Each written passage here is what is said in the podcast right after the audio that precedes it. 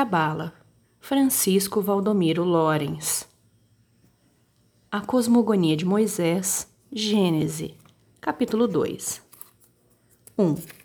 Assim foram acabados em potência os céus e a terra, e a lei reguladora que devia dirigir o seu desenvolvimento. 2.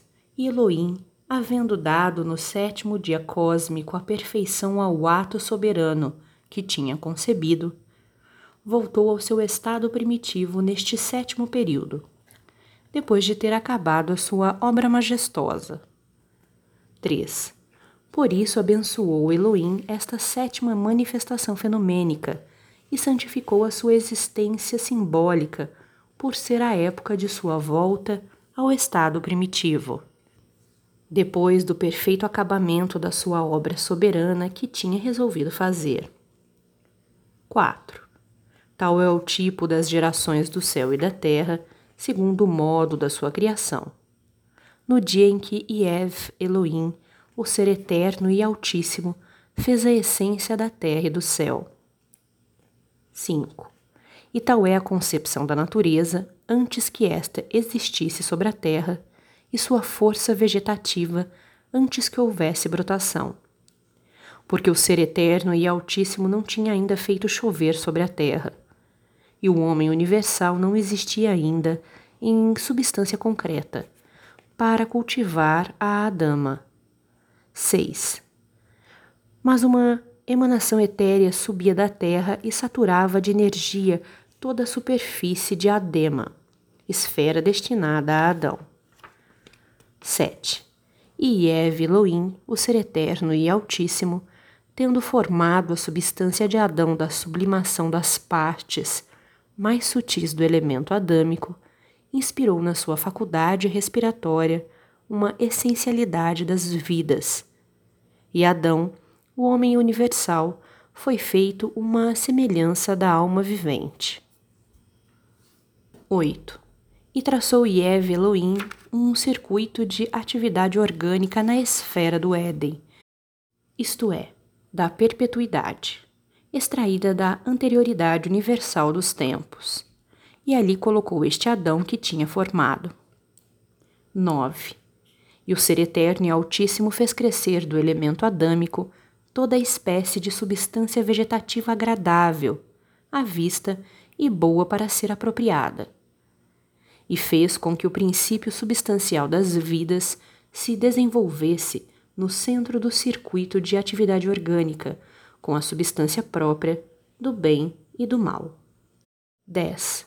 E uma emanação luminosa como um vasto rio corria da esfera da perpetuidade, para vivificar o circuito de atividade orgânica, e dividia-se ali e aparecia em quatro correntes fluídicas.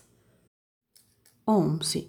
O nome da primeira é Fishon, isto é, a realidade física que rodeia toda a terra de Xávila, isto é, do trabalho enérgico, lugar onde nasce ouro. 12. E o ouro dessa terra é bom. Ali também é o lugar da diferenciação e da sublimação universal. 13. O nome da segunda corrente é Giron, o movimento formativo. Este rodeia toda a terra do Cush, o princípio ígneo e molde de existência. 14. O nome da terceira corrente é Hidekel, o rápido propagador, fluido magnético e elétrico, que serve de veículo ao princípio da felicidade. E a quarta é Frat, a fecundidade. 15. E tomou Iev Elohim, o homem universal, e colocou-o na esfera orgânica da perpetuidade, para a cultivar e guardar. 16. E ordenou Iev Elohim, o ser eterno e altíssimo a Adão, aspas, de toda a substância vegetativa da esfera orgânica podes alimentar-te. 17. Mas da substância própria do conhecimento do bem e do mal, não faças uso, porque no dia em que dela fizeres uso, tornar-te-ás mudável e morrerás passando a outro estado de existência. Fecha aspas. 18. Disse Iev Elohim, abre aspas, não é bom que o homem universal esteja na solidão de si mesmo. Far-lhe-ei uma ajudadora, formada do reflexo luminoso dele mesmo. Fecha aspas. 19.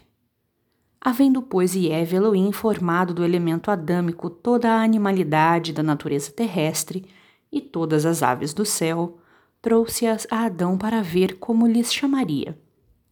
E todos os nomes que Adão deu a essas espécies de almas viventes foram as expressões das suas relações. 20. Assim deu Adão nomes a toda espécie de quadrúpedes, às aves do céu e toda a animalidade da natureza. Para ele, o homem universal não se achava ajudadora, que fosse como um reflexo luminoso dele mesmo. 21. Então, Yev Elohim fez cair um profundo sono magnético sobre este homem universal, de modo que Adão adormeceu.